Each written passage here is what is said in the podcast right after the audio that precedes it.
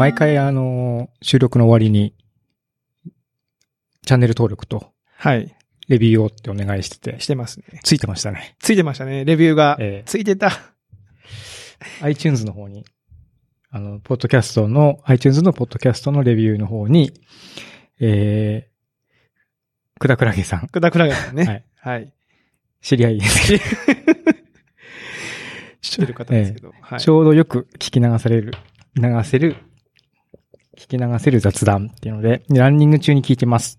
でちょうどよくどうでもいい雑談をしているので、リラックスできて、疲れずランニングにはぴったりです。強いて言えば1時間ぐらいだとランニングの練習にはぴったりです。ということで。はい。くだくらげさん、あの、前もそのようなね、あの、1時間枠が欲しいっていうそうですね。要望いただいてますんで、こんなおっさんの話1時間も聞きたいっていう方珍しいんで、ありがたいですよね。そうですね。は1時間、まあそう、うんまあたまにロングバージョン撮ってもいいかなっい。や、僕もね、気は思いま。しますすけども。はい。1時間バージョン、ちょっとね、えあの、いいともの、あの、増刊号パターンみたいな感じでね、月1とかね、なんかその、はい。そういうパターンでいいかもしれないですけどー、。クラゲさん、ゲストにも逆にいや、そうなんですよ。そのレビュー見て、感じですよねク。ラゲさんええやんと思って。うん。ね、なんかあのーご本人、おっさんって言われるのちょっとあれかもしれまああ、せんけど。まあ、侵害だって話あるかもしれないですけど、まあ、うんいやでもあくまで、こう、あくまでねホスト側があの僕らがおっさんっていうだけなので、はい。ぜひぜひ、クラゲさん、あの、京都に来たらそうですね。来るときちょっと連絡して。連絡してください。はい。あとですね、前回あのゲストで、それこそあ、篠原さんね。篠原さんね。来ていただいて、はい。ちょっと収録の今週か先週かな？あの、結婚式をあそうそう、ちょうどタイムライン見てたら、ねね、結婚式のあげられてましたねね。おめでとうございます。。はい。でね、は、浜崎さんから、あの、そう遠くないではないような気がしましたっていう、はいあの、ツッコミがね。ツッコミが入ってて、そう遠くないってなんだっけかなと思ったのの、ミカさんにね、はい。あの、結婚するのって聞いて、英語で、あの、返答があった時に、その、そう、not so far がそうじゃないかっていうふうに聞こえたんですが、よく、よく考えて聞いてみると、まあ今んとこないっていう感じのニュアンス。ニュアンスだったのかなという感じでした。はい。浜崎さんですね。さすがね。さすが。ね。まあ僕がさらにその英語を理解した上で、そんなことねえだろみたいな。うん。そう遠くないってことねってあいう冗談を言ってるんだぞっていう体にもしたかったんですけど。あ、なるほど。そうもいかなかったです、ええ、言っちゃいまししたね。言っちゃ まあそういう雰囲気じゃなかったですよね。う。はい完全に、完全に聞き間違えてる。後から聞き。はいという感じで、ええ、もうレビュー本当に、あの、いや、感想など。はい。ええあのー、反応があって嬉しいですよね。あ、あと、異国の力も、あの、あ感想をいただきまして、私。またさらに、あの、クリさんの知り合いで。そうそうそうそう。あのー、私の知り合いで、海外で、えー、高校の後輩なんですけどね。海外に、で暮らしてる、おーあのー、女性が、あはい、後輩が。これですね。はい。こんばんは、ラジオ聞いてます。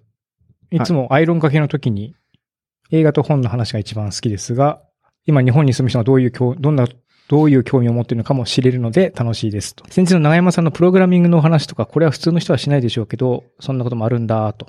うん。私も趣味でプログラミングを始めました。マジですか？急展開ですね。あ女性の方ですよね。女性ですよ。はい。私の頭では難しいですけど、楽しいです。C 言語とコモンリスプ。リスプの方が私は楽しいなと思います。コモンリスプを、ね、なぜコモンリスプを選んだのかは、気になるところですけど。ね、どういうふうにな流れでコモンリスはいプに行ったのか気になりますね。いや、ね、あのー皆さんは多分存じ、あの、知らないと思いますけど、まあ、非常に可愛らしいね。あんまりこう、なんか、プログラミングっていう、プログラマーって聞いた時のイメージと全然こう、結びつかない感じの女性で、ええ、別にその今のやってることも別に仕事も別にその多分ね、コンピュータ関係とか全然関係ないところで、ああくまでこう、聞いてちょっと面白そうだなと思思っ、ってて、へえ、興味持ってやってくれたら嬉しいですね。これはもう追い越されますよ、この C 言語コモンリスプ。いや、コモンリスプはびっくりしましたね、ね僕もね、ううんん。面白いなと思った。はい。はいまあ、そんな感じでねあの、レビュー、あの、レビューだったり、感想だったり、あの、どんな方法でもいいので、ぜひ、あの、いただけるとね、はい嬉しいですね。はい。で、まあ、長山さん、今週ですよ、今週。うん。めっちゃ暑かったっすよね、先週末かったですね。先週末。うん。い5月だっていうのにうん。30度超えるんだみたいな。30度超えて、しかもね、あのーうちの子供の小学校が運動会だったんですよ。うん。で、あのー最近、運動会を5月ぐらいにやる学校が結構増えてて。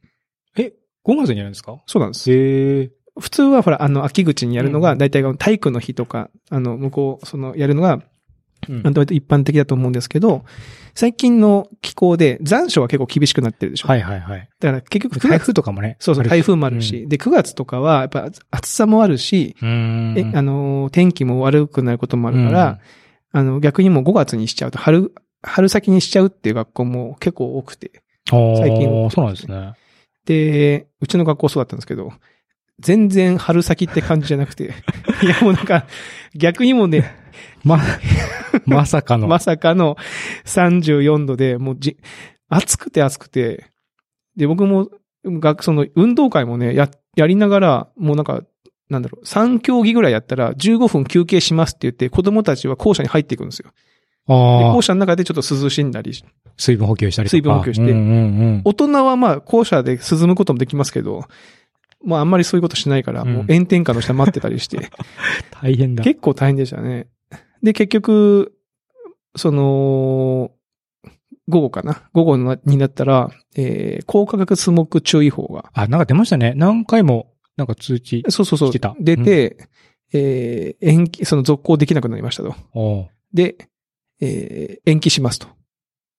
で、まあ、この収録日の今日の午前中に、午後の部が丸々、あ、今日、そうなんです。平日に、あ平日ね、はい、もうかわいそうですね。そうなんです。に移動で、で、今日はね、京都は割とこう天気もうん。今日は、曇りでね、涼しくてよかったんですけど、いや、なんかなかなかね、大変だないとや思って。ー読めませんって、これはでも。うん、でもあの学校の先生も、その、こ晴れすぎて、高価格スモックだけど、まあ、晴れすぎて、暑すぎてう、ん集まってる人を解散させるって結構な決断だなと思って。そうですね。自分がその立場だったら結まあ、構日々。去年とかでもね、熱中症とかもやっぱり、ここね、数年あるから、やっぱり一応その目の、それを早めの判断、皆さんされてるんですかね、やっぱりね。ね、いやもうね、結構それが大変でしたね、週末はね。うんう。ちも御所に遊びに行って、はいはいはいで、。御所にちっちゃい小川が流れてるところがあるんですけども、はいはい、ありますね。もうはいね。もう満員でしたよ。あの、水にこう、チャプチャプやってね、うん子供たちが満員でした。満員でした。うんそれは入るわと思って暑いから。あのうんよくね、ネットで見る中国のプールみたいな画像あるじゃないですか。なんかもう人しかいないみたいな。あそこまでじゃなかった。まあ、そこまでなかったけど、もう5月かと思えんぐらい、もう真夏日の時のように人がたくさんいました。うん水遊びして。うん。うーん。なんで、まあ、ね、あのー一旦ちょっと落ち着いたからいいものの、あのーなんていうか、夏の予告編を見たというか、あと2ヶ月ぐらいこれになるのまたかねこれがまた来ると思うとちょっとテンション下がりますね。マジか、ともね。逆にこの春の、春先の気候めっちゃいいなって思って、これがもうずっと続けばいいのにっていう気持ちにはなりましたね。ね。うん。なんか8月の下旬ぐらいだけちょっと暑くなって、あとは今みたいな 感じのそうそう。ぐらいでお願いしたいですけどね。はい。ね。はい。ね山さん最近なんか面白いことありました？ありましたね。あのーえー最近ネット見てたらですね、はいあのー女の子の匂いがする、はい。あの洗剤、洗剤じゃない、ボディーソープ。洗剤じゃない洗剤じゃない。洗剤じゃない。ボディーソープね。うん。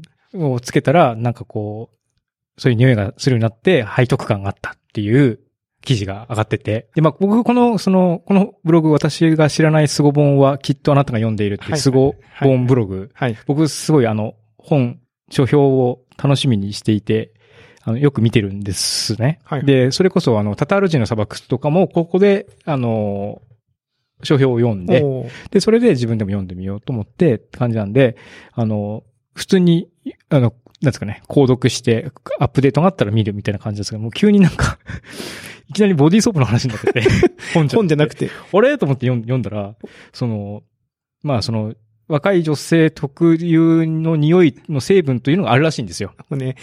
はい。ある、あるんです。そう。なんかロート製薬が。で、それをう、んその、配合したボディーソープを販売してると。ほうほううんほなんで、まあ、ターゲットとしては、えっと、30代後半以降の、の女性、う。うん。女性ね。女性の方で、まあ、30代後半から、その成分が減ってくると。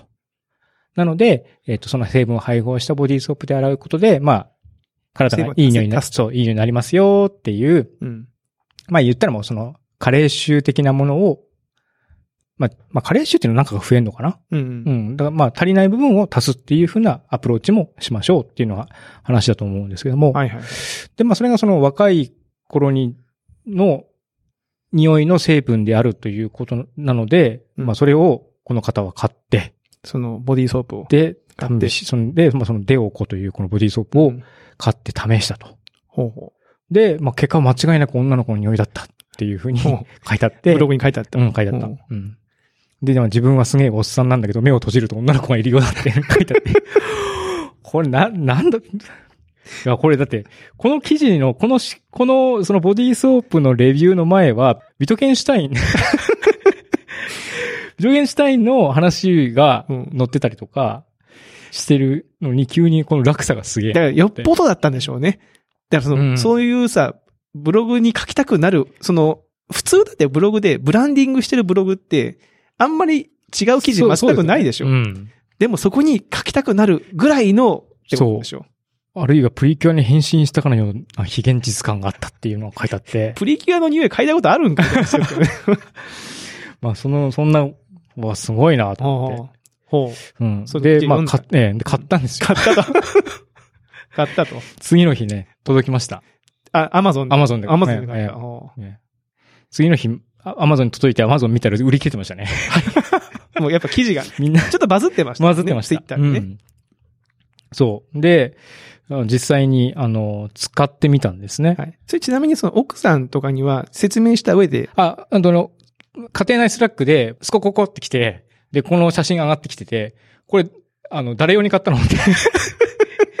その、なんていうの？女性の、女性の気になる匂いにっていうステッカーが貼ってあったんですよ。はいはいはい。そんそれで、奥さん勘違いしてますよそう。ね。そんで、これは、その私への当てつけなのかなって一瞬思っちゃったみたいなのが書いてあって、で、まあ、いろいろこう、いや、いやまあ、僕の加齢臭対策ですっていう、いう。ええ、名目で、なるほど。はい。で、使ってみたんですかそれ使ってましたね。どう、どうでしたいやー、その、僕、思っ、期待が高すぎたんですかね。だって目をつぶったらプリキュアの匂いがするわけでしょどう、どうでしいやたしました？僕もいい匂いだなっていう感じでしたけども、その、そんな非現実的な感じほどの、あの、ぶっ飛び度合いで僕は、の感じ、感じでは残念ながら、なかった。うん。まあ今僕、長山さんと部屋の中にいますけど、え別に長山さんから女の子の話してこないですから。え。ねこれでしてきてね、あれ、うんなんか長山さんなんかすげえいい匂いすんな、みたいな。なんかすげえちょっと目つぶるとドドキドキするなとなとね。なったらあれなんですけども、ここのとこ連日使ってますけど、そういった感じでは、ない。うん、ない。なあと思って、ああ残念だな。長山さん、はい実は僕も買ったんですよ。僕もね、あの、週末に、えあの、アマゾンで売り切れてるっていうのを見えて、はいあ、売り切れてんだ。まあ、その記事は見たんですよね。ええ記事を見たけど、その時は別に買ってなくて、うんアマゾンで売り切れっていうのを見て、アマゾンで売り切れてんのかと思って、帰、その、お家に帰る途中のドラッグストアに、ね、フラッと寄ってうん、見たら、いっぱい置いたんですよ。やっぱ、ね、物理ではまだいっぱい売ってるんで、あはいおと思って。1000円ぐらいだし、買ってみようと思って。買って帰りました。え、使いました？使いました。ど、どうでした？あのー期待が高すぎるって確かにね、ありましたけど、あのーで、だから使った後、うん。その瞬間のお風呂場の匂いはうん確かには華やかなフローラルな香りしますけど、お風呂上がってからはそうでもないですよね。うん。多分ですね、こう、女の子成分に対抗して僕らのおっさん成分っていうのがあるわけじゃないですか。はい。えあるある。で、多分ね、おっさん成分が圧倒的優位 がために、なるほど。その、お風呂場はいい匂いなんだけども、僕らの体についても、おっさん成分が、なんだこの小娘みたいな感じでええー、それ悲しいじゃないですか。そうなの。うんそうか。なってんのかなっていう。使い続ければもしかしたら。あ、おっさんあともう一つ、僕の中の仮説があって、僕そんなに女の子の匂い嗅いだことないんじゃないかな。それはね、長さん僕もそうなんですよ。その、その、結構匂いって記憶じゃないですか。うん、記憶。そのストックがね、あの、華やかであれば、該当する記憶があるかもしれないっていう意味で、はいはいはいあ、女の子の匂いだっていう風になったのかもしれないけども、うん。あの、その、ストックが貧しいと、引き出しがない。そう、引き出しがないと、あ、なんか、いい匂いで方向、いい方向がする以上みたいな、確かに。それはそうかもしれない。うんあのーそういうその、すね、体験とかとセットじゃないと、やっぱりこう、記憶っていうのはね。そうですね。あの、僕ね、ただ、女の子の匂いって言って、えーまあ今回その体を洗って、タオルで洗って、タオルをこう、洗って置いてたんですけど、うん。何の匂いか分かったんですよ。僕もた確かにちょっと使った時に、あ、うん確かに女の子の匂いだけど、別にこの匂いがその女性と会ってる時にするわけじゃないわけですよ、日常的に。うんうんうんでも女の子の匂いって思う。これなんだと思ったんですけど、わかりました。何ですか？修学旅行で、風呂上がりの女子とすれ違った時の匂い。ああ、なるほど。なんかちょっとど非日常でドキドキするる瞬間に嗅ぐ匂いってあれれなんですよ。そういうことですね。なんか僕の中の引き出しうんはそこしかなかったです。風呂上がりの匂い。風呂上がりの匂い。風呂上がりの匂いってでも、風呂上がってんだからね。あ上がってんだけど、あのーこんな匂いしたな、うん。あの、ドキドキしたな、いい、あ、女の子っていい匂いするなって思った瞬間って、そういう瞬間だったなと思って。ねはい。で、もう一つね、これ問題がはらんでまして、はい。これまあ、このブログをきっかけに多分いろいろ話題になって Amazon でも売り切るっていう風になってて、で、まあ、多分ブログを読んで買ったのは多分男性ってなるとですね、この匂いを、が、の定義がだんだんだんだんこうシフトしてきてですね、ほこの香りは、いい香りをしたいおっさんの匂い。匂いに。いう風に、こう、だんだん、あの、定義がずれてくるっていう問題が確かにね。あって、街中でもしふっとこの匂いを嗅いだとしても、え、どっちっていう。むしろなんかおっさんだなっていう。可能性が高くなってしまうという、このジレンマが発生しているのではないかっていうのがなるほど。でこれだから我々は、まあ、既婚者なんで、ええ素直に奥さんに頭を下げて、奥さんに使ってもらった方がいいんじゃないた。ですかね。そうですね。うんあの、別に嫌な匂いしてるわけじゃないんだけど、うんもう我々が使うとそうなっちゃうから。確かにね。おっさんの匂いになっちゃいますよね。いやーだって、アマゾンでめっちゃ売れてるってことは、それを使ってる人がいっぱいいるわけでしょ、うんうん世の中には。ねで、まあ、我々京都だからいいけど、東京の満員電車で、たまたまそれ使ってる人が同じ車両に固まった4、5人ら、入ったらね。すごいことになるわけじゃないですか。うん。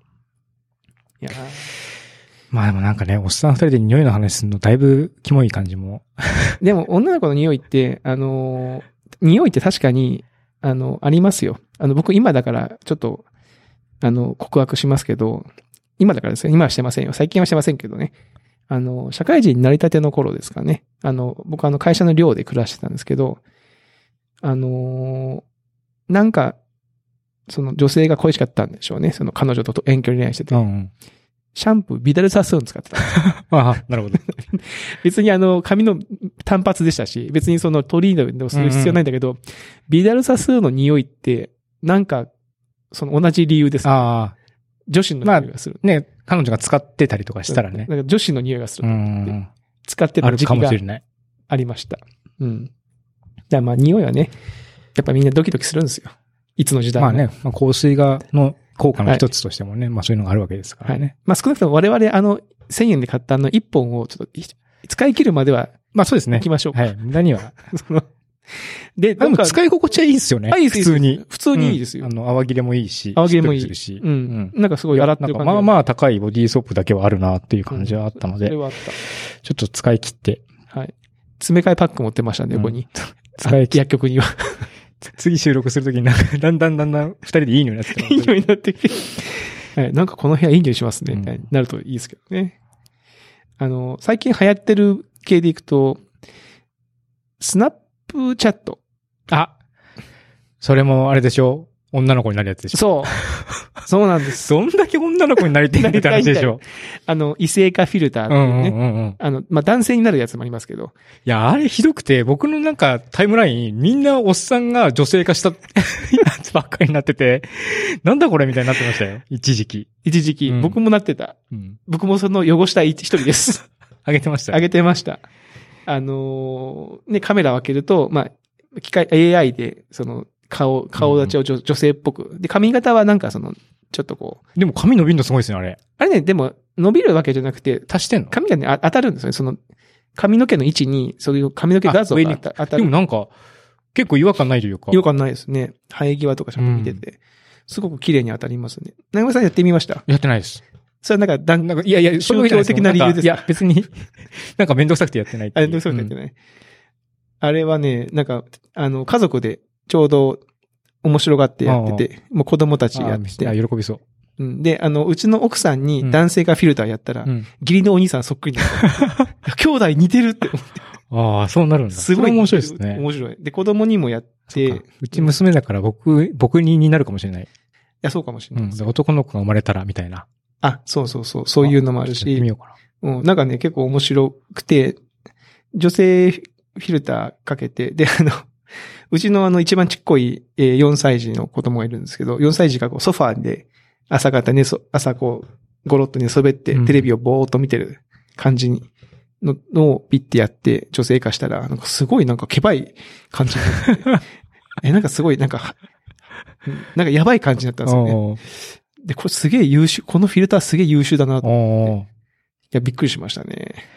すごい時代になったもんですよ。ー、すごいですね。だから匂いも、見た目も、見た目も、女の子になれる。だから、あの匂いすね、さっきの匂いして、うんあの女性化フィルターで女性で最近でね、あの、えっ、と、VTuber 向けにほら、声も、はい。ボイスチェンジャーなんかもはい結構技術が進んでるみたいで。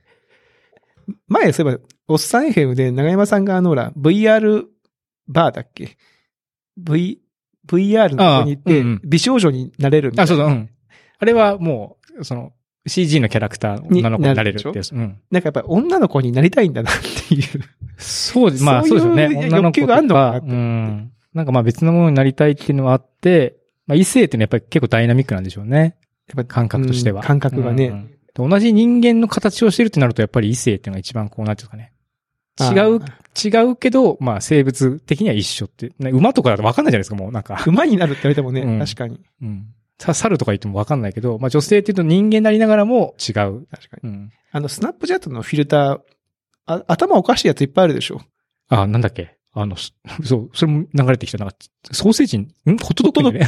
ホットドッグ になれる フィルターって何？いやー、いろいろありますね。いろいろありますかからね。うんそう、ホットドッグにな、な、なる自分ってどうなんですかね？ホットドッグは、ホットドッグですよ。いや別に自分の感覚としてどういう気持ちなのかなと思って。女性化とかはなんとなく自分の目とか顔立ちとかが残るけど、うん。ホットドッグはもうホットドッグに目がついただけですから、その、そっかそっか。ホットドッグになれますって言われても、なんかあんまりこうね、感情移入。感情にできないですよね。なんか、うん。なんかほら、髪の毛の量に応じてホットドッグのその、キャベツの量が変わるとあか、あその、ちょっとこう、特徴が出るだけだったらわかりますけど、どそういう感じでもないですからね。うん。まあだからちょっとスナップチャットの異性化フィルター、あの、試してない方はね、ぜひ、やってみます。僕もやってみよぜひぜひ使ってみてくださいね。あれはね、面白いんでね。あとあの、ちょっと映画をう。見て。一つ紹介したいと、はい。あの、思いまして、えー、ネットフリックスでね、うん。配信されてる映画なんですけど、中国映画です。中国の、の、中国制作の映え画かな。ー、ルえっ、とね、流れる、流れる転ぶ、まあ、ルテン、ルテンの地球。ルテンの地う球ん。っていう映画でして、えっとね、記憶が、なんか中国で制作費が50億円超。えで、中国国内で700億円ぐらい稼いでるんですよ。桁が違いますね。ね、ち桁が違うでしょ。円だったえら。でしょーで、その、話がすごい面白くて、面白いっていうか、ぶっ飛んでて、えー SF なんですね。うん結構珍しい。アジアにしては、けアジアの SF って結構め珍しくないですか？まあ、確かにそれだけで。うんなんかアジアで対策っていうと、歴史ものとかね。歴史もの、うんで、いっぱい人が出てきて、うんなんかあの、武術で戦うみたいなやつじゃないですか。うんこれはね、SF なんですよ。で、話がぶっ飛んでるんで、まあちょっと話をしていきたいんですけど、うんまあネタバレが嫌な人は別に、あの、聞き飛ばしてもらっていいんですけど、まあ別に聞いてから見ても、そんなに、あの、この映画に関しては面白さが損なわれないと思いますので、うんまあ聞いていただきたいんですが、まずね、ストーリーなんですけど、うん。あの、太陽がね、太陽系の太陽うん。が死んじゃうんですよ。死死ぬとね、たあの、膨張し始めるんですね。はいはいはい。で、地球が飲み込まれそうになるわけですよ。その地球が今までのその軌道にいると。どっかのタイミングで。っうん。ていうのを察知した地球人たちが、これはいかんということで、えー地球のその表面に、その1万個ぐらい巨大ブースターを各国が協力して、ロケット、そのエンジンをつけるんですよ。表面に。で、赤道上にもエンジンをつけて、まずその赤道上でエンジンを、トルクエンジンをプシューってやってうん、噴出して自転を止めるんです。そして、その地表上の1万機ぐらいのエンジンで噴射させて、まずその太陽系を脱出するんですよね。地球ごと？地球ごと。宇宙船地球号。宇宙船地球号。みんな地球。っっていうのが冒頭5分の話なんです。すごくないですか？まずそのスケールがでかい。スケールでかいですね。スケールでかいでしょ。ほんで、おちょっと、あの、面白いのが、えー、そのブースターの、あの、地下に地下都市を各、その1万個ぐらいと作って、そこで、その人間はしばらく暮らすんですよね。で、要は太陽系が外れていくから、地表の温度、気温がどんどん下がるわけです。まあ、生活がするのは難しい。からち地。下に潜っていはいって、地下で生活すると。で、まあ、どっかの、その、あいずれその人間が生活しやすい。ところ、もうだいぶもう何千年っていう旅になるんで、うんその人間たちは死んで子供を作ってて世代は入れ替わる予定なんだけど、うん。そこに行くぞっていう話なんですけど、その、まずね、その地下に潜れるっつっても、まあ、ち地球上に1万個ぐらいしかないわけじゃないですか。まあ、人口は当然、その、全員は入れないうわけです。ん。で、まあ、決まった人しか入れないんですけど、残った人はどうするかっていうと、うんその地表で凍えゆくしかないんですが、はい。地表で凍えゆくだけならまだしも、そのトルクエンジンって自転を止めた瞬間に何が起こるかっていうと、自転を急に止めるんで、海の水が、その感性の法則に従って動くから、はいはい。大津波が起こって、人口が半分になるんですよ。っていうのが解説で一文紹介されてる。その大スペクタルが、もうスケールが、そうなんですよ。スケールでかすぎくないですか？これ。すごい。で、まあ、そういうなんか SF を発想したときに、まあ普通の人はう、ん。ブースターを作ってうん。脱出するシーンだったり、あるいはその、誰が選ばれて、誰が選ばれないっていうところを2時間のドラマにしたりとかああ、、そうですね。うん。あるいはその、ね、残された人がその最後、大津波で死んでいく人、生き残る人が最後のシーンになるみたいなところを映画化すると思うんですけど、うんこの映画そこしないんですよね。あそこはもう、もうさらっ全と、もうさらっといくわけですよ。僕らいいんで、みたいな。いいんで、もうそこは別に興味の対象え、になるじゃあ、。さらにね、何が待ってんですか？でしょ、うん。で、その、地球が移動するわけですよね、うんバーって。で、えー移動し始めて、じ何十年か経っ、十何年かな？何十年か経った時に、木星の近くを通るんですよ。うん。そしたら、その木星の引力に負け始めるんですよね。あその木星、このまま行くと地球が木星に飲み込まれて、で、大変なことになるあ。。うん。で、それをどうにかしようっていう。ところがメインストーリー。メインストーリー。すごくないですか？惑星対惑星みたいな、うん惑星レベルの。惑星レベルの話なんですけど、あのー正直ね、ストーリーテリングっていう意味だと、ちょっといまいちです。うん。だからもう、み見てると、あの、いろんな映画の、あの、ああ、こういう盛り上げ方あるよねっていうシーンがひたすらこう継ぎ足されていくんで、途中でお腹いっぱいになっちゃうんですよ、なるほど。で、かつその、あ、なんか、こういうシーンが作りたかったんやなって逆算の作り方をしてるというか、うん。なんかあの、みんな、なんかその大事なシーンで、こう、協力を仰ぎたいシーンで、みんなこう、協力せずに逃げて、こう、行くんですけど、その、全地球放送みたいな。なぜかその元気玉で、あの、ご孫悟空が地球上のみんなオラに元気をちょっとずつ分けてくれみたいな感じの、あの、呼びかけあったじゃないですか。はいはい。あんな感じで、その、逃げゆく人々全員に対して呼びかけるなぜか謎の装置があって、もそのなんか、こうやってみんなで協力して助けてくれって言ったら、その、あるとところから逃げてた人たちが、その放送を聞いた後で、はぁこのまま帰ってもしょうがねえし、一丁やってやりますかみたいな感じでこう、持ってくる。180度戻ってくる。なるほど。でも今の放送で戻るんだったら、最初から逃げねえこいつだって思ったりもするっていうね、話なんですけど、まあ、あの、一見の価値はあると思います。えまあ、中国ー、でも中国とで今度大ヒットなんでしょ大ヒットですね。いや、面白いなと思って。まあ、アジアっていうので作られてるのがすごいね、興味深いですよね。でもこれからどんどんどんどん出てくるんじゃないですかね。出てくると思います。実際これでまあ成功してるっていうことは、他のプロダクションも、うちもちもってやっぱりやってくるわけだし。そうそう。で、やっぱ中国はやっぱ中国語で作っても国内にすぐマーケットがあるんで、あその、すごいお金かけて作っても、ちゃんとペ回収できるだけのマーケットがあるっていうのはすごく強いですあ、よね。なるほど。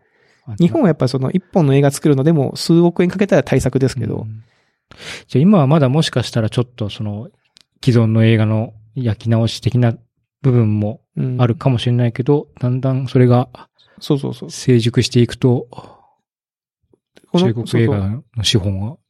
この映画の最初に、まあ、いくつかそのよくあの、パラマウントピクチャーズみたいな感じで、あの、配給会社だったり制作会社出るじゃないですか。うん。そこにやっぱアリババフィルムが。